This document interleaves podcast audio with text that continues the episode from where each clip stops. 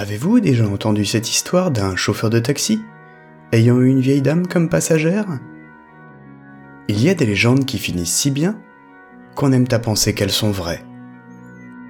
Mais dans ce cas, nous devons, en toute logique, aussi accorder du crédit à ces autres qui finissent différemment. Au début des années 2030, un chauffeur de taxi va, lui aussi, prendre en charge une cliente qui marquera sa vie. Mais une cliente qui sera pour lui la dernière de toutes. Bienvenue dans la dernière course du taxi 101.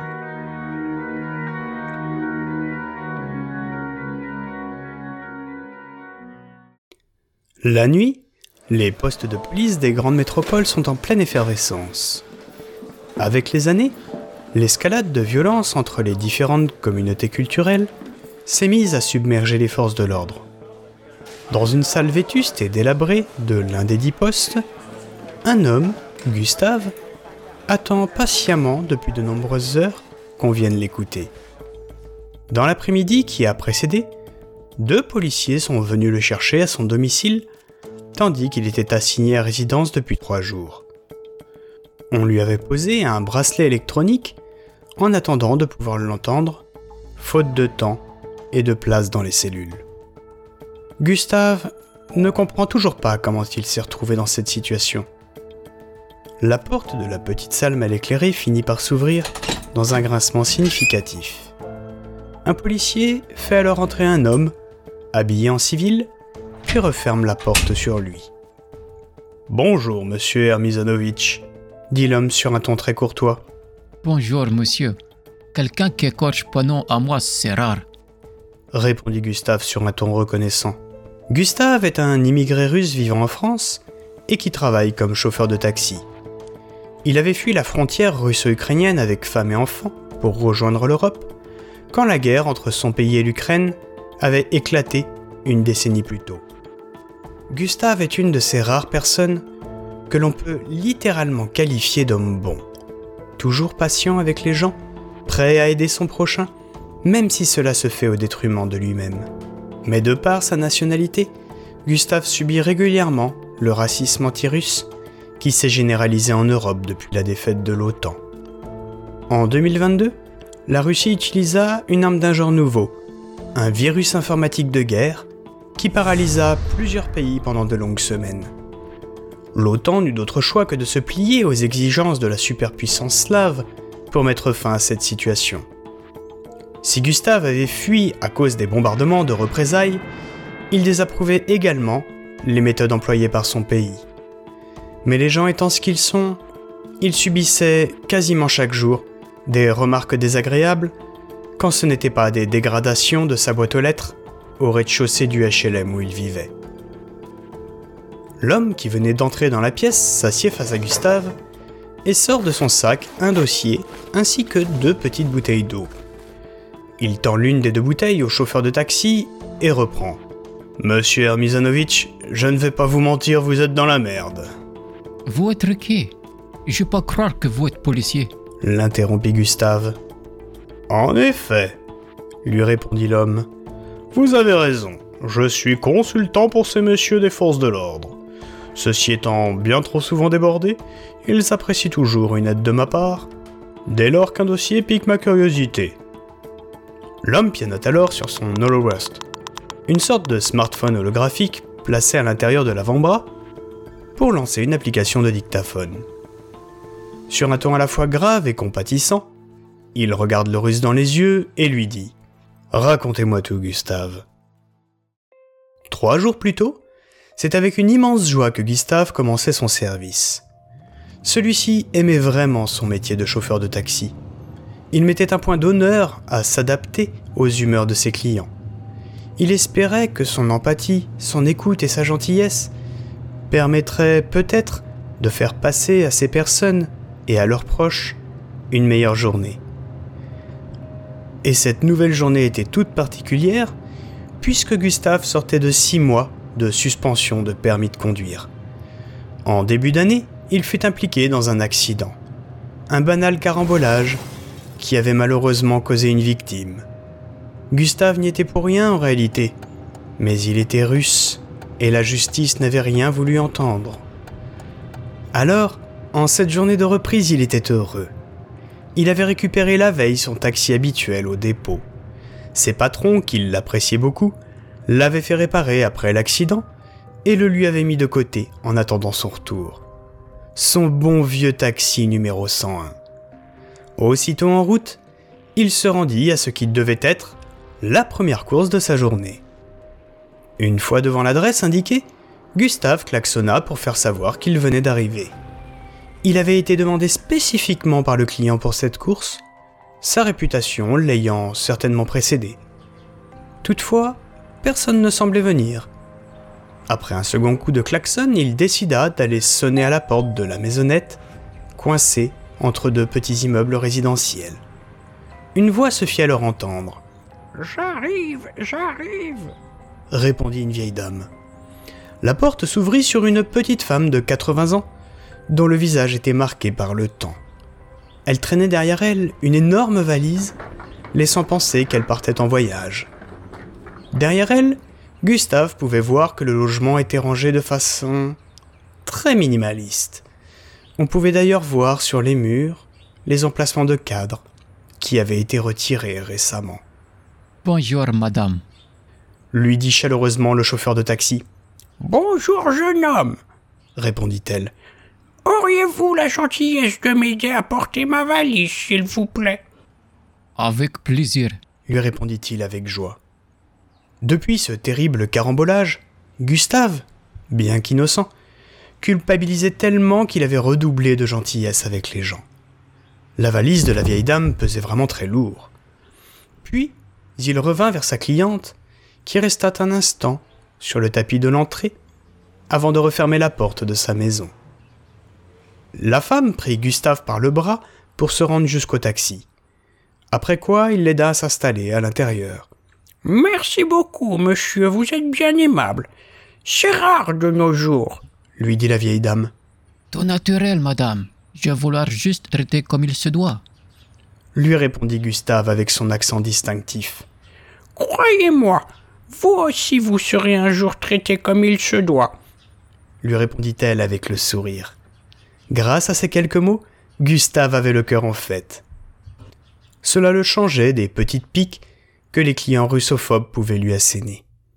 Une fois dans la voiture, la vieille dame indiqua à son chauffeur l'adresse de sa destination. À l'entente de l'adresse, Gustave fut pris d'effroi. Il s'agissait du CADS local, ou, dans sa forme longue, un centre d'accompagnement au dernier souffle. Quelques années plus tôt, l'Europe avait érigé l'euthanasie au rang de droit fondamental.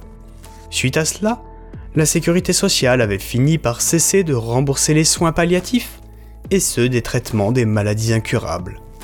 Elle considérait que finalement, l'injection létale était un coût bien moins élevé à faire supporter à la société. Toutefois, les personnes ayant souscrit une bonne complémentaire santé, avant de tomber malade, avaient droit à un séjour de 3 jours en CADS. Ces sortes de cliniques privées étaient nées sous l'initiative de groupes financiers peu scrupuleux les résidents y bénéficiaient d'un accompagnement psychologique pour mieux vivre l'injection létale. De plus, de très nombreux services et activités y étaient proposés afin de rendre leurs derniers jours les plus paradisiaques possibles. Gustave ne savait pas quoi dire. Ne vous en faites pas, mon garçon. Cela fait longtemps que je me suis fait une raison, lui dit la vieille dame. Voulez-vous bien faire un petit détour par la plaine de Botte, je vous prie? Bien sûr, madame, mais ce n'est pas chemin plus court. Lui répondit Gustave. Oh, rien ne presse. Il n'y aura que des étrangers pour moi là-bas. Répondit tristement la vieille dame. Vous pas avoir famille pour accompagner vous? Demanda Gustave. Hélas, non. Ma fille et ma petite fille sont toutes deux décédées. Ces mots furent comme un poignard dans le cœur pour Gustave. Il stoppa net le compteur et, les yeux humides, se tourna vers la vieille dame pour lui demander par où elle voulait passer. Pendant les heures qui suivirent, Gustave roula à travers la ville au gré des demandes de la vieille dame. Ils passèrent devant son ancien travail, Devant l'école où se rendait feu sa petite fille lorsqu'elle était gamine Devant l'ancienne maison de sa fille. Ils traversèrent le quartier où elle et son mari s'étaient rencontrés 60 ans plus tôt. Ils firent aussi une pause pour se recueillir à l'église où elle s'était mariée, juste à côté du cimetière où toute sa famille était enterrée. Le trajet dura encore quelque temps, jusqu'à ce que la vieille dame estima que le moment était venu. Allons-y maintenant, jeune homme. Inutile de retarder davantage l'inévitable, lui dit-elle sur un ton grave. Le taxi prit alors la route du CADS. Le reste du trajet se fit dans un silence de cathédrale jusqu'à ce qu'ils arrivent à destination. Un immense portail marquait l'entrée de ce qui ressemblait à une villa de luxe. Une fois garés devant l'entrée du CADS, le chauffeur et sa passagère furent accueillis par le personnel accompagnant. La vieille dame se tourna alors vers celui qui avait été son ange gardien du jour. Combien vous dois-je, jeune homme? Course offerte, madame, c'est bon cœur. répondit son bienfaiteur. Non, j'y tiens insista-t-elle. L'octogénaire se tourna alors pour chercher quelque chose dans son sac à main, sans que Gustave ne vît ce qu'elle faisait exactement. Puis elle se retourna et lui tendit une enveloppe. Il y a un mot pour vous dedans. Vous l'ouvrirez quand vous serez chez vous. Aujourd'hui, vous avez donné beaucoup de joie à la vieille personne que je suis. Je quitte ce monde le cœur léger. Gustave regarda la vieille dame se retourner. Soutenue par l'un des accompagnants, elle prit le chemin de ce couloir de la mort, déguisé en illusion. Elle ne mourrait pas seule. C'était déjà ça. Le slave ne put prendre aucun autre passager de la journée, tant cette rencontre l'avait chamboulé. Soudainement, il se souvint que sous le coup de l'émotion, il en avait oublié de décharger la valise de la vieille dame. Il fit alors demi-tour pour retourner au CADS en dépassant légèrement la limitation de vitesse. Une caméra de surveillance avait identifié son infraction et compte tenu de sa précédente condamnation, une alerte avait été automatiquement envoyée à une brigade de policiers à moto. Ceux-ci arrivèrent rapidement au niveau du taxi et lui intimaient l'ordre de se garer. Bonsoir, monsieur, lui dit le policier, Bonsoir, monsieur agent. répondit Gustave, Tiens, ce soir on mange du Ruskoff. fit l'autre policier sur un ton condescendant. Allez, descendez du véhicule et faites pas d'histoire. On va voir ce que vous cachez. lui dit le premier policier. Gustave descendit et, sur ordre du second policier, s'éloigna de son taxi, tandis que le premier fouillait la voiture. Le policier ouvrit alors le coffre et vit la valise qu'avait laissée la vieille dame. C'est quoi ça? Lui demanda le policier. Ça, bagage oublié par passagère. Je suis justement allé le ramener.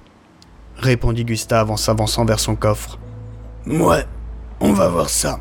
Reculez, monsieur, s'il vous plaît. Le policier ouvrit le bagage avec précaution. C'est alors que l'expression d'horreur la plus innommable se lire sur son visage. De là où il se trouvait, Gustave ne pouvait pas voir de quoi il s'agissait. Dans la valise de la vieille dame, il y avait un corps. Un corps humain. Et celui-ci était démembré, de sorte à pouvoir tenir dans la valise. Le chauffeur de taxi venait de finir son récit au consultant de la police. Ce dernier l'avait écouté avec une très grande attention et n'en avait pas perdu une miette. Vous vous rendez compte que votre seul témoin est une vieille dame qu'on a fait calancher hier soir et qu'on a incinérée ce matin? Oui, mais c'est méprise. Moi, être innocent, je dis. s'énerve le russe. Le consultant se met à réfléchir un long moment, les yeux dans le vague. Gustave, quant à lui, fouille machinalement les poches de sa veste, en attendant une réaction du consultant, qui restait là, pensif. Il retombe alors sur l'enveloppe que lui avait donnée la vieille dame. Avec tous ces événements, ça lui était totalement sorti de la tête.